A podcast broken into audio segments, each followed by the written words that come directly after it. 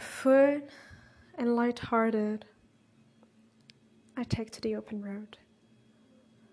Healthy, free, the world before me, the long brown path before me, leading wherever I choose. Henceforth, I ask not good fortune. I myself am good fortune. Henceforth, I whimper no more, postpone no more, need nothing. Done with indoor complaints, libraries, querulous criticisms, strong and content, I travel the open road. The earth, that is sufficient. I do not want the constellations any nearer. I know they are very well where they are. I know they suffice for those who belong to them. Still here I carry my old delicious burdens. I carry them, men and women, I carry them with me wherever I go. I swear it is impossible for me to get rid of them. I am filled with them, and I will fill them in return. You road I enter upon and look around. I believe you are not all that is here. I believe that much unseen is also here. Here, the profound lesson of reception, nor preference, nor denial, the black with his woolly hat, the felon, the diseased, the illiterate person are not denied. The birth the hastening after the physician, the beggar's tramp, the drunkard's stagger, the laughing party of mechanics, the escaped youth, the rich person's carriage, the fop, the eloping couple, the early market man, the hearse, the moving of furniture into the town, the return back from the town. They pass. I also pass anything passes. None can be interdicted, none but are accepted, none but shall be dear to me. You air that serves me with breath to speak you objects that call from diffusion my meanings and give them shape. You light that wraps me in all things in delicate, equable showers. You paths worn in the irregular hollows by the roadsides. I believe you are laden with unseen existences. You are so dear to me and you flagged walks of the cities, you strong curves at the edges, you ferries, you planks and posts of wharves, you timber-lined sides, you distant ships, you rows of houses, you window-pierced facades, you roofs, you porches and entrances, you copings and iron guards, you windows whose transparent shells might expose so much you doors and ascending steps, you arches, you grey stones of interminable pavements, you trodden crossings, from all that has touched you, I believe you have imparted to yourselves, and now would impart the same secretly to me. From the living and the dead, you have peopled your impassive surfaces, and the spirits thereof would be evident and amicable with me the earth expanding right hand and left hand, the picture alive, every part in its best light, the music falling in where it is wanted and stopping where it's not wanted, the cheerful voice of the public road, the gay, fresh sentiment of the road. O oh, highway I travel, do you say to me, Do not leave me? Do you say, Venture not? If you leave me, you are lost. Do you say, I am already prepared? I am now beaten and undenied? Adhere to me? Oh, public road, I say back to you, I am not afraid to leave you, yet I love you. You express me better than I can express myself. You shall be more to me than my poem.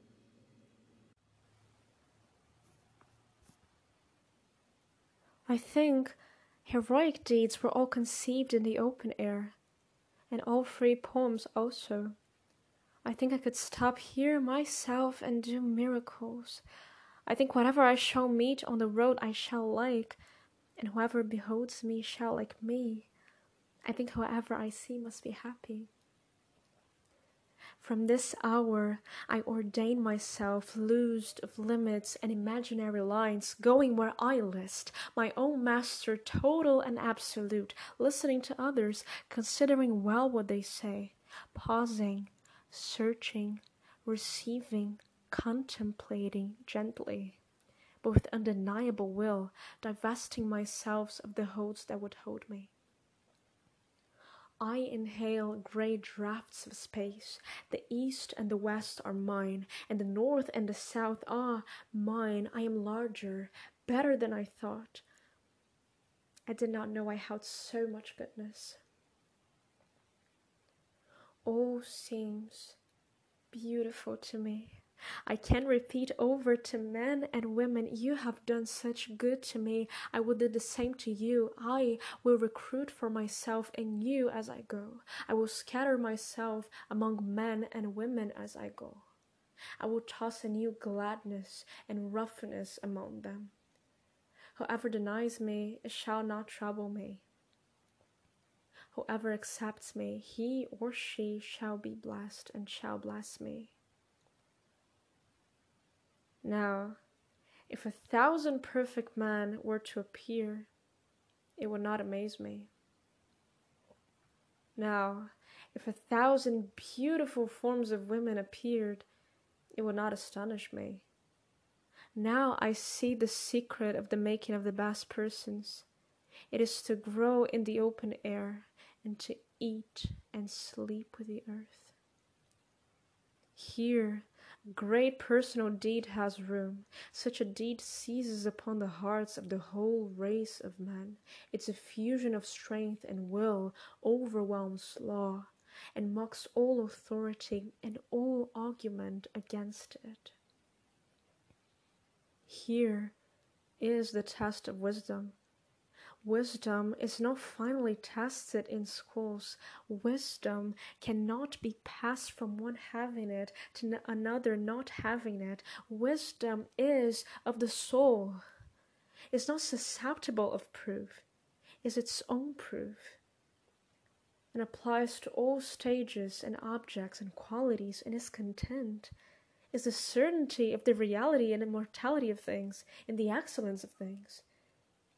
Something there is in the float of the side of things that provokes it out of the soul. And now I re examine philosophies and religions. They may prove well in lecture rooms, yet not prove at all under the spacious clouds and along the landscape and flowing currents. Because here is realization. Here is a man tallied he realizes here what he has in him the past, the future, majesty, love. If they are vacant of you, you are vacant of them. Only the kernel of every object nourishes, and where is he who tears off the husks for you and me? Where is he that undoes stratagems and envelopes for you and me? Here is adhesiveness. It is not previously fashioned, it is apropos. Do you know what it is as you pass to be loved by strangers? Do you know the talk of those turning eyeballs? Here is the afflux of the soul. The afflux of the soul comes from within through embowered gates, ever provoking questions. These yearnings, why are they? These thoughts in the darkness, why are they? Why are there men and women that while they are nightmare, the sunlight expands my blood? And why, when they leave me, do my pennants of joy sink flat and lank? Why are there trees I never walk under, but large and melodious thoughts descend upon me? I think they hang there winter and summer on those trees, and always drop fruit as I pass. What is it I interchange so suddenly with strangers? What was some driver as I ride on the seat by his side? What was some fisherman drawing his seine by the shore as I walk by and pause? What gives me to be free to a woman's and man's goodwill? What gives them to be free to mine? The afflux of the soul is happiness. Here is happiness. I think it pervades the open air, waiting at all times. Now it flows unto us. We are rightly charged. Here rises the fluid and attaching character. The fluid and attaching character is the freshness and sweetness of man and woman. The herbs of the morning sprout no fresher and sweeter every day out of the roots of themselves than it sprouts fresh and sweet continually out of itself. Toward the fluid and attaching character exudes the sweat of the love of young and old from it falls distilled the charm that mocks beauty and attainments. Toward it heaves the shuddering longing ache of contact.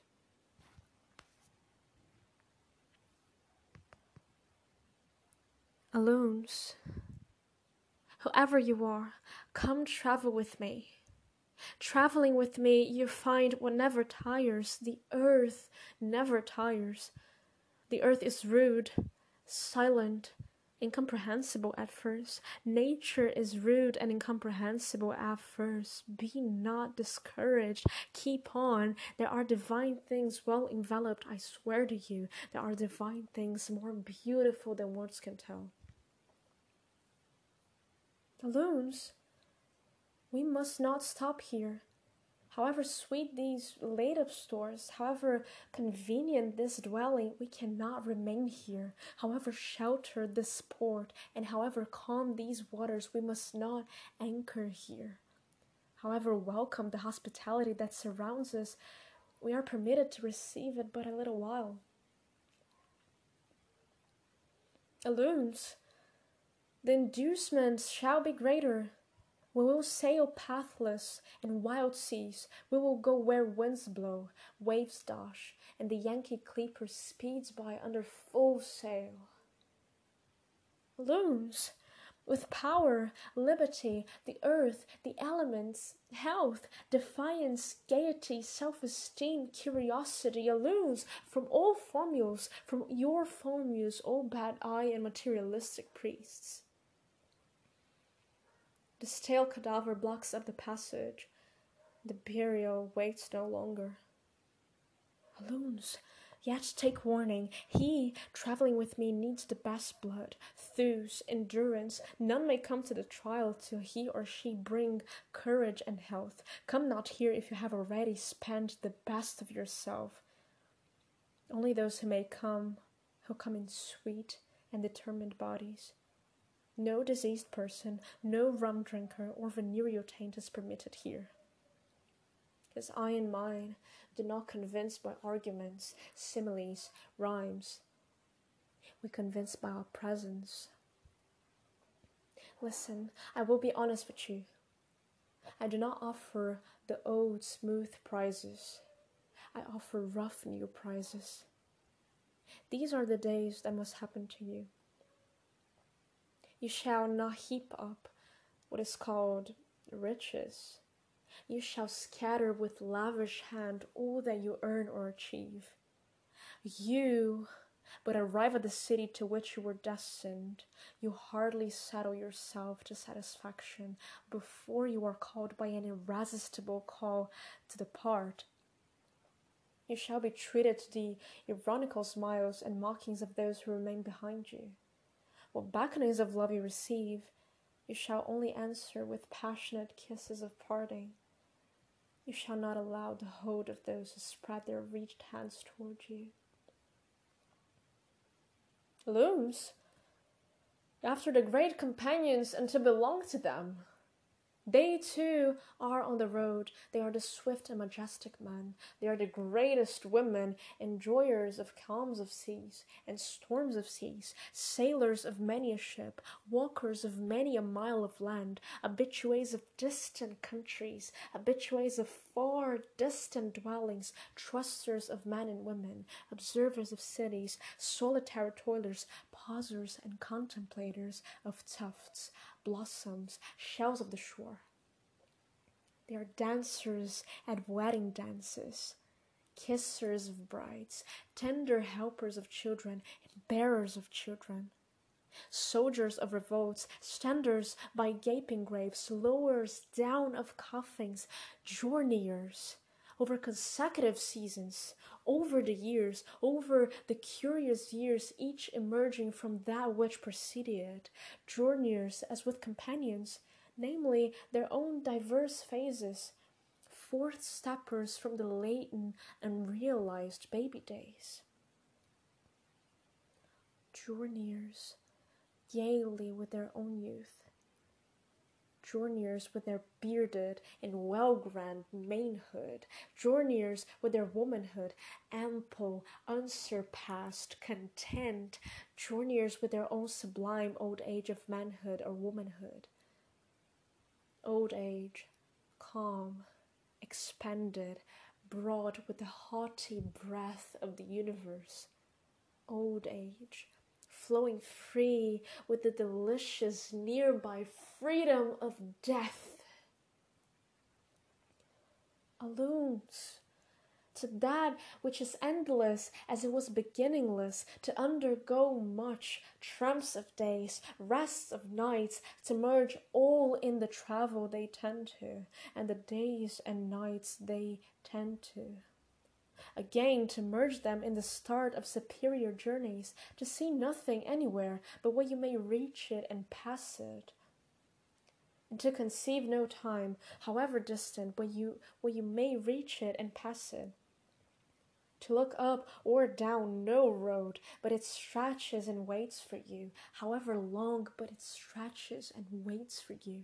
To see no being, no gods or any, but you also go thither. To see no possession, but you may possess it, enjoying all without labor or purchase.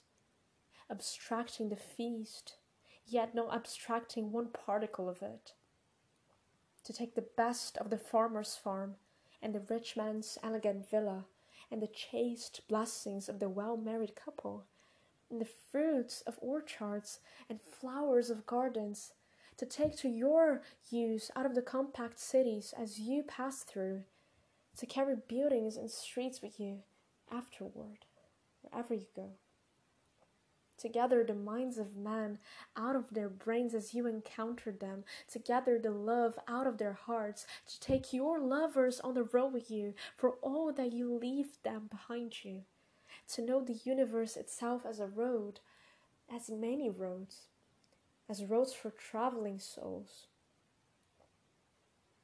Because all parts away for the progress of the souls, all religion, all solid things arts, governments. All that was or is apparent upon this globe, or any globe, falls into niches and corners before the procession of souls along the grand roads of the universe. Of the progress of the souls of men and women along the grand roads of the universe, all other progress is the needed emblem and sustenance forever alive, forever forward, stately, solemn, sad, withdrawn, baffled, mad, turbulent, feeble, dissatisfied, desperate, proud, fond, sick, accepted by men, rejected by men, they go. They go. I know that they go, but I know not where they go. I know that they go toward the best, towards something great. However, you are, come forth. Man or woman, come forth. You must not stay sleeping and dallying there in the house, though you built it, or though it has been built for you. Out of the dark confinement, out from behind the screen, it is useless to protest. I know all and expose it behold through you as bad as the rest, through the laughter, dancing, dining, supping of people, inside of dresses and ornaments, inside of those washed and trimmed faces, behold a secret, silent loathing and despair. No husband, no wife, no friend, trusted to hear the confession, another self, a duplicate of everyone, skulking and hiding it goes, formless and wordless through the streets of the cities, polite and bland in the parlors, in the cars of railroads, in steamboats, in the public assembly, home to the houses of men and women, and the table in the bedroom, everywhere, smartly attired, countenance smiling, form upright, death under the breastbones, hell under the skull bones, under the broadcloth and gloves, under the ribbons and artificial flowers, keeping fair with the customs, and speaking not a syllable of itself, speaking of anything else, but never of itself. Allons through struggles and wars, the goal that was named cannot be countermanded. Have the past struggles succeeded? What has succeeded? Yourself? Your nation? Nature? Now understand me well. It is provided in the essence of things that from any fruition of success, no matter what, shall come forth something to make a greater struggle necessary. My call is the call of battle. I nourish active rebellion. He going with me must go well armed. He going with me goes often with spare diet, poverty, angry enemies, desertions, allons, the road is before us. It is safe. I have tried it. My own feet have tried it well. Be not detained. Let the paper remain on the desk unwritten, and the book on the shelf unopened. Let the tools remain in the workshop. Let the money remain unearned. Let the school stand. Mind not the cry of the teacher. Let the preacher preach in his pulpit. Let the lawyer plead in the court, and the judge expound the law. Camarado, I give you my hand. I give you my love, more precious than money. I give you myself before preaching or law? Will you give me yourself? Will you come travel with me? Shall we stick by each other as long as we live?